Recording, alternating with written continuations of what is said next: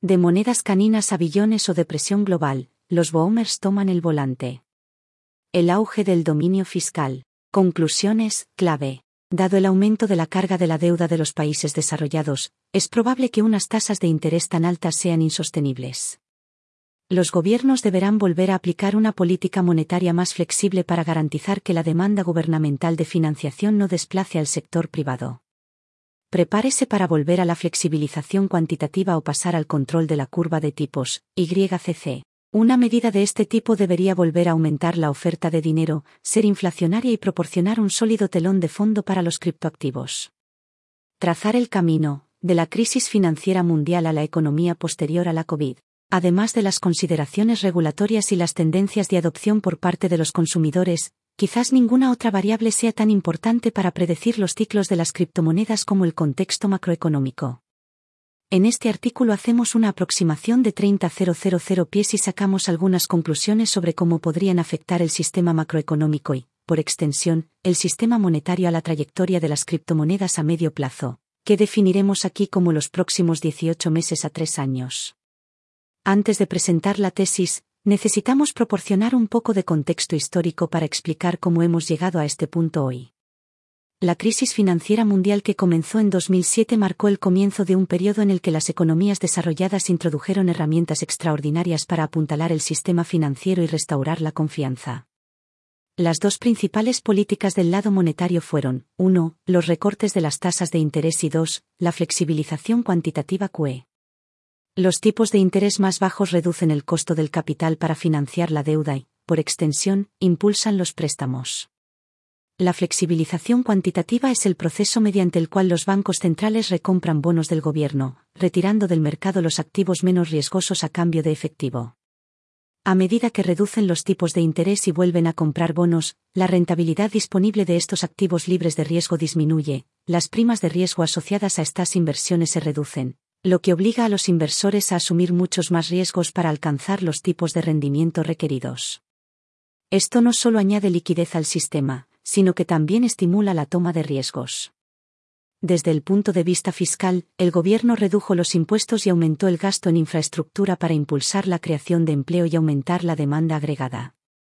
Estas herramientas se han utilizado con frecuencia en el mundo posterior a la GFC han logrado estabilizar el crecimiento económico en repetidas ocasiones, pero quizás de manera más decidida elevar los precios de los activos. Han tenido un impacto inmenso a la hora de impulsar la desigualdad de riqueza. Los bajos tipos de interés y la flexibilización cuantitativa benefician en gran medida al capital, propietarios de activos, que a la mano de obra, ingresos.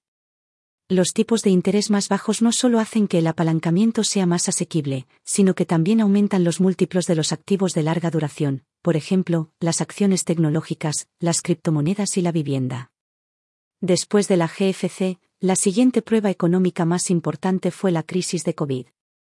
Hacer malabares con la deuda, los tipos de interés y la inflación, la cuerda floja de las economías modernas. Los mercados desarrollados, liderados por los EU, respondieron con un enfoque de doble cañón de política monetaria y fiscal.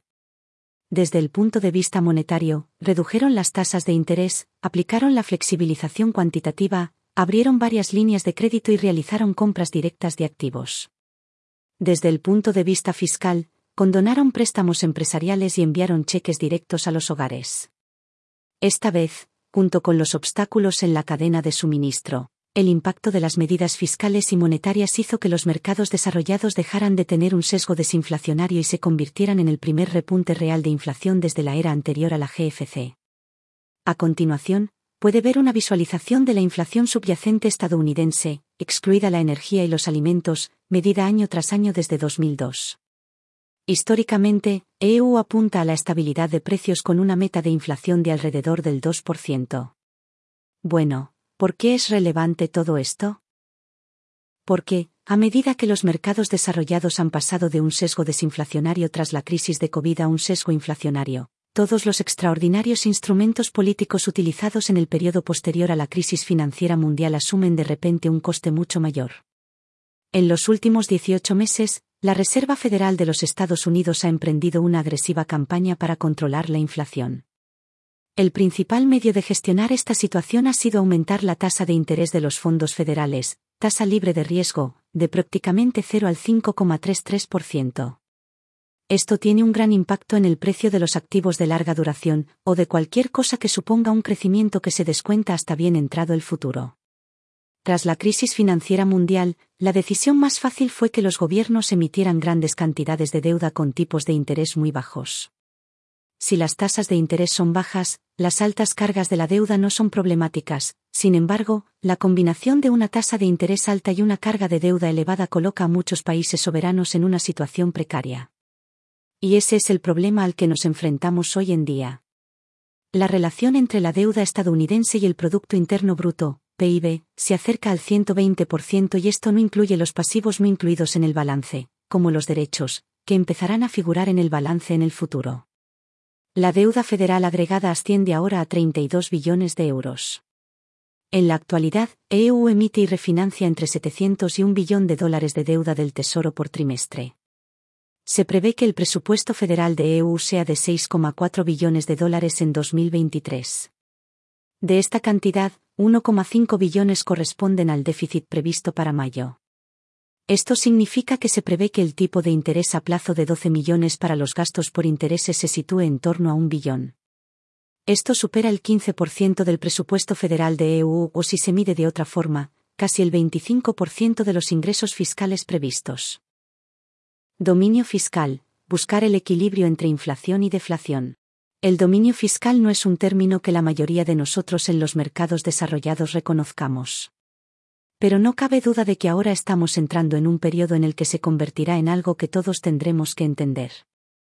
Estados Unidos tiene un déficit superior al 5% en un entorno no recesivo. Será muy difícil que los déficits se reduzcan a partir de este nivel, dado el crecimiento del gasto en prestaciones que se vislumbra en el horizonte. Esto no dice nada acerca de un acontecimiento a la izquierda, como una fuerte recesión u otra pandemia que provoque un verdadero repunte del gasto deficitario. El dominio fiscal se define mejor como la necesidad de que los gobiernos financien los déficits mediante la impresión de dinero. Se trata esencialmente de un impuesto inflacionario, en el que la política monetaria pasa a un segundo plano frente a la política fiscal para garantizar que el gobierno pueda financiarse adecuadamente. La estabilidad de precios pasa a ser secundaria a las obligaciones de gasto de la nación. ¿Cómo encajan las criptomonedas en todo esto?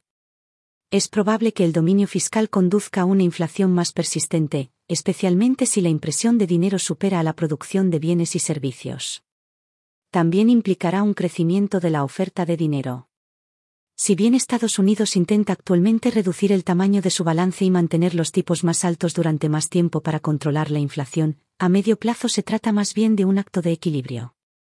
Si la economía se desacelera demasiado y, por extensión, los ingresos tributarios disminuyen y el déficit se amplía, la carga de la deuda también empeora, ya que hay menos ingresos para cubrir el costo de los intereses. ¿Cuál es la salida? Hay unos cuantos. La mejor forma sería que apareciera un milagro de productividad como Internet en los años 90. Quizás la IA eventualmente ayude en este sentido. Pero lo mejor es ser realistas a medio plazo y no pedir milagros. Además del milagro de la productividad, en realidad solo hay dos formas de salir de esto, un jubileo de la deuda en el que empecemos a permitir los impagos y reducir los excesos de un superciclo de deuda de 70 años. Esto probablemente implicaría unos 10 o 20 años muy complicados, o imprimir más dinero y permitir un periodo persistente de inflación más alta en el que los rendimientos reales se reduzcan modestamente para permitir que la deuda se monetice hasta un nivel en el que sea posible una política monetaria más ordinaria en el futuro. Dado que las generaciones mayores poseen la mayor parte de la riqueza, es poco probable que opten por una caída deflacionaria. Es probable que voten para proteger su propio nivel de vida. Por lo tanto, con el tiempo es probable que los gobiernos elijan la inflación en lugar de la deflación, ya que ningún gobierno se va a permitir voluntariamente no cubrir sus necesidades de gasto. Actualmente nos encontramos en un momento en el que los tipos de interés son altos y la política monetaria no es del todo acomodaticia. Sin embargo, dado el contexto de financiación de los gobiernos, es fácil darse cuenta de que esa política debería cambiar a medio plazo. Si las cosas se ponen feas, es probable que los habitantes de la generación del boom elijan monedas para perros en lugar de la deflación. Anticipar el futuro, el papel de las criptomonedas y el control de la curva de rendimiento. El resultado más probable es que los países desarrollados tengan que ayudar al sector privado a financiar el déficit. Esto probablemente signifique volver a la flexibilización cuantitativa o, quizás, esta vez al YCC, un proceso en el que el gobierno acuerda comprar toda la deuda por encima de un determinado umbral de rendimiento. Japón lleva 20 años en el YCC. De lo contrario, dado que la carga de la deuda sigue aumentando, los inversores del sector privado pueden necesitar tasas de interés cada vez más altas para comprar bonos del Tesoro, lo que desplazaría a otras inversiones del sector privado.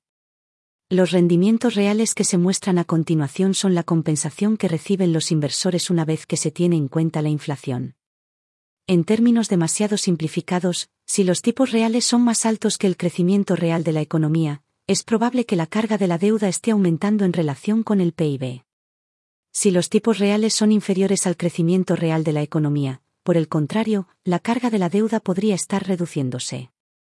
Un periodo persistente de tipos reales negativos, también conocido como represión financiera, puede utilizarse para reducir o monetizar la carga de la deuda, inflándola, lo que probablemente iría acompañado de un periodo sostenido de inflación por encima de la meta basta con decir que un periodo de control de la curva de tipos en el que los gobiernos se ven obligados a convertirse en los principales compradores de deuda pública es probablemente un entorno en el que la atención pase de pensar en la rentabilidad real a centrarse más en la rentabilidad nominal o en no perder poder adquisitivo.